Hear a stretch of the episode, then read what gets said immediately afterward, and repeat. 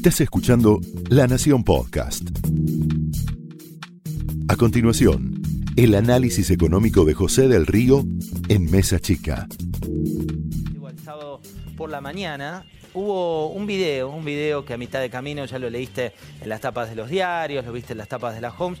Fíjate estos 30 segundos, 30 segundos de Cristina Fernández de Kirchner con este anuncio que fue, te diría, el más compartido de los últimos días. Le he pedido a Alberto Fernández que encabece la fórmula que integraremos juntos. Él como candidato a presidente y yo como candidata a vice, para participar en las próximas elecciones primarias, abiertas, simultáneas y obligatorias. Sí, las famosas pasos. El industrial llamó, en realidad lo hizo por WhatsApp y puso, ¿tenés a mano el número de Alberto Fernández? ¿Tenés a mano el número del candidato a presidente por Unidad Ciudadana? Todo el empresariado estaba sorprendido. Nadie, nadie, absolutamente nadie, había jugado la ficha que Alberto Fernández, un candidato que según palabras del propio Juan Germano de Isonomía, ni siquiera lo tengo medido, eso decía este sábado a la mañana, ni siquiera lo tenemos medido, fue la jugada de Cristina Fernández de Kirchner para la presidencia de la nación. A partir de ahí empezaron infinidad de hipótesis. La primera fue el rastreo de quiénes son las espadas económicas de Alberto Fernández. Espadas económicas que cuando cruzás el árbol genealógico de economistas y lo vas cruzando, tienen bastantes lazos sanguíneos con más de uno. Veamos tres de sus espadas te las presentaba Flor Donovan el otro día en su columna, pero ¿cómo piensan tres de las espadas económicas de Alberto Fernández barra Cristina Fernández de Kirchner? No hay una economía financiera pujante si la economía real se está cayendo a pedazos. El Fondo Monetario está muy preocupado por la inflación, está muy preocupados por la profundidad de la recesión que les está tirando abajo las proyecciones de recaudación impositiva. No ve y no termina de metabolizar el serio problema de confianza que tenemos. Si vos tenés una economía que del 10% de desempleo en algún momento llega al 5% y me decís, che, fijémonos la cuestión previsional, ok. Ahora, ajustar en la miseria a mí me parece una idea pésima desde el punto de vista económico y técnico, pero también desde el punto de vista político. Ya casi cuatro años de, de este gobierno y uno puede hacer balances más extensivos, ¿no? Y lo que se observa son tropiezo tras tropiezo. Este, el gobierno, recordemos, comenzó diciendo que, que, el problema de la inflación era un problema muy sencillo. Y la realidad es que este gobierno va a terminar con una inflación que es el doble de la que recibió. Son tres de las principales espadas económicas que tiene Alberto Fernández, barra, te decía, Cristina Fernández de Kirchner. Por un lado lo viste a Emanuel Álvarez Agis, que es el ex viceministro de Economía de Axel Kisilov. También juega ahí Augusto Costa, que fue el ex secretario de Comercio, uno de los padres de los precios cuidados.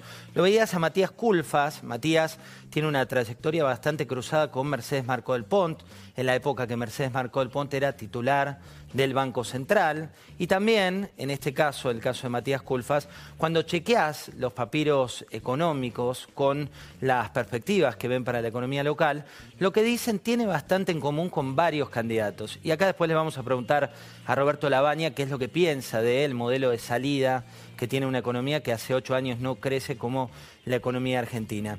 ¿Quién más veías ahí? Guillermo Nielsen. Guillermo Nielsen en su ADN fue secretario de Finanzas, recordemos la época en la cual Roberto Lavagna era ministro de Economía, después siguió por un rumbo más cercano a Massa, después estuvo ligado en los últimos años también a eh, el empresario Eduardo Urnequian con, con, una empresa que se llama Unitec Blue, y ahora lo que dice por estos días eh, Guillermo Nielsen es, directamente eh, por WhatsApp, la frase es silencio de radio. ¿Por qué silencio de radio? Porque los planetas se están alineando y se están alineando a una velocidad más rápida de lo prevista.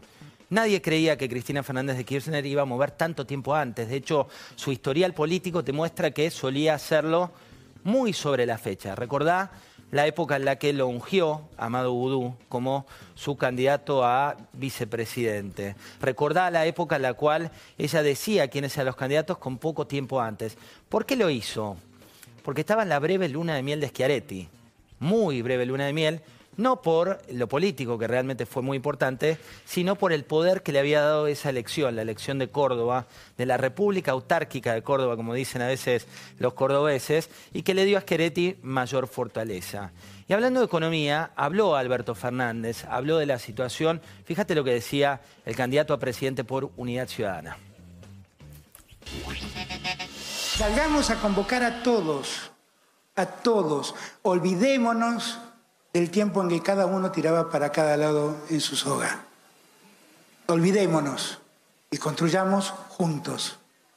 Esto es, en este futuro, es un futuro con Alberto, es un futuro con Cristina, es un futuro con todos. Vamos a volver para ser mejores. La verdad, ser mejores que Macri no cuesta nada. ¿Cuál es la estrategia económica barra política que va a tener eh, Alberto Fernández barra Cristina Fernández de Kirchner?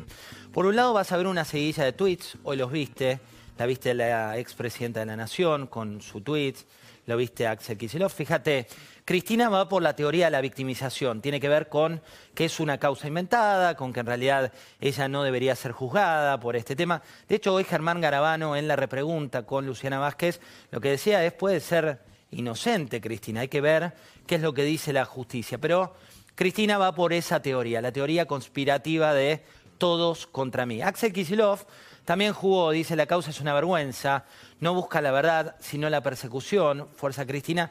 Recordemos que es una de las tantas causas abiertas. Es una de las tantas causas que se vienen librando. Y acá tenés el tuit, el contratuit de Laura Alonso, que dice hoy empieza un juicio importante tan importante como los juicios por la tragedia de Once, la imprenta Chicone, el enriquecimiento ilícito de López o la compra de trenes chatarra de Jaime Devido. ¿Por dónde viene la estrategia del gobierno en este caso? Por decir, esta es una causa de las menores, pero hay infinidad de causas que se empiezan a abrir. Y en otro lugar de Ciudad Gótica apareció el presidente de la Nación. El presidente de la Nación que está mirando una película bastante lejana en esta elección, al menos lo que cuentan los cercanos es que se sorprendieron absolutamente todos con la jugada de Cristina Fernández de Kirchner, con la jugada de Alberto Fernández, que inclusive hay muchas versiones por estos días que puede ser la primera de una serie de jugadas políticas en términos de las futuras candidaturas. ¿De qué habla el presidente de la Nación por estos días? Hoy, en Bragado, fíjate lo que decía. Los argentinos volvimos al mundo. Después de décadas que nos dijeron los dirigentes que conducían el país que el mundo era un peligro, el mundo era algo malo y teníamos que aislarnos, aislarnos para protegernos, nos dimos cuenta que eso no estaba funcionando. Que ahí donde dijimos tenemos que cambiar, porque aislados no progresamos. El progreso fue alrededor en toda la región. Vimos progresar a Chile, vimos progresar a Paraguay, a Uruguay, a Brasil, a Colombia, a Perú. Y nosotros, que éramos los líderes de esta región, no estábamos progresando. Y una parte importante del por qué no era por aislarnos. Se da la foto de estos días con Vidal muy cerca, últimamente Horacio Rodríguez Larreta también en la apertura de las distintas inauguraciones de obras.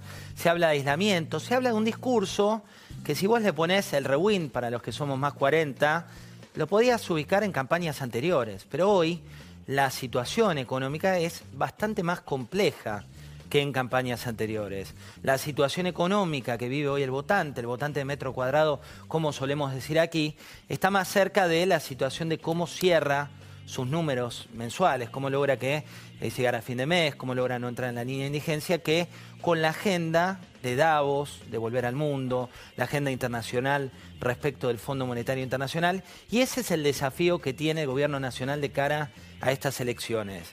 Esa agenda, cuando uno la mide en función de las últimas encuestas, no es una agenda que gane elecciones, tampoco la agenda de déficit primario, de déficit cero, la agenda de la macroeconomía lejana a la mayoría de la gente, con un dólar que ves ahí atrás, que sigue siendo, acá tenés la inflación del primer cuatrimestre, que es el problema más cercano de la gente, y por otro lado este dólar, que también buscan que esté fuera de la escena.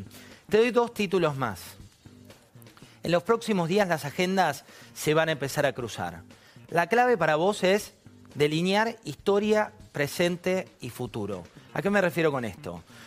Un candidato ya actuó, otro candidato ya actuó y otro candidato ya actuó. A Labaña lo viste como ministro de Economía, al presidente de la Nación lo viste los últimos tres años, casi cuatro años de gestión, a Cristina Fernández de Kirchner también lo viste. Mi sugerencia es que mires las agendas de los tres candidatos en función del el historial y también de las decisiones. ¿Por qué te digo? Porque en términos electorales los asesores están llevando la agenda al mismo lugar. La agenda de mayor crecimiento, la agenda de la situación que no empeore, la agenda de generar dólares genuinos, la agenda de las deudas que son de legítimo pago. Esto fue el análisis económico de José del Río en Mesa Chica, un podcast exclusivo de La Nación. Escucha todos los programas de La Nación Podcast en www.lanacion.com.ar. Suscríbete para no perderte ningún episodio. Estamos en Spotify, Apple Podcast, Google Podcast y en tu reproductor de podcast favorito. Seguí escuchando La Nación Podcast.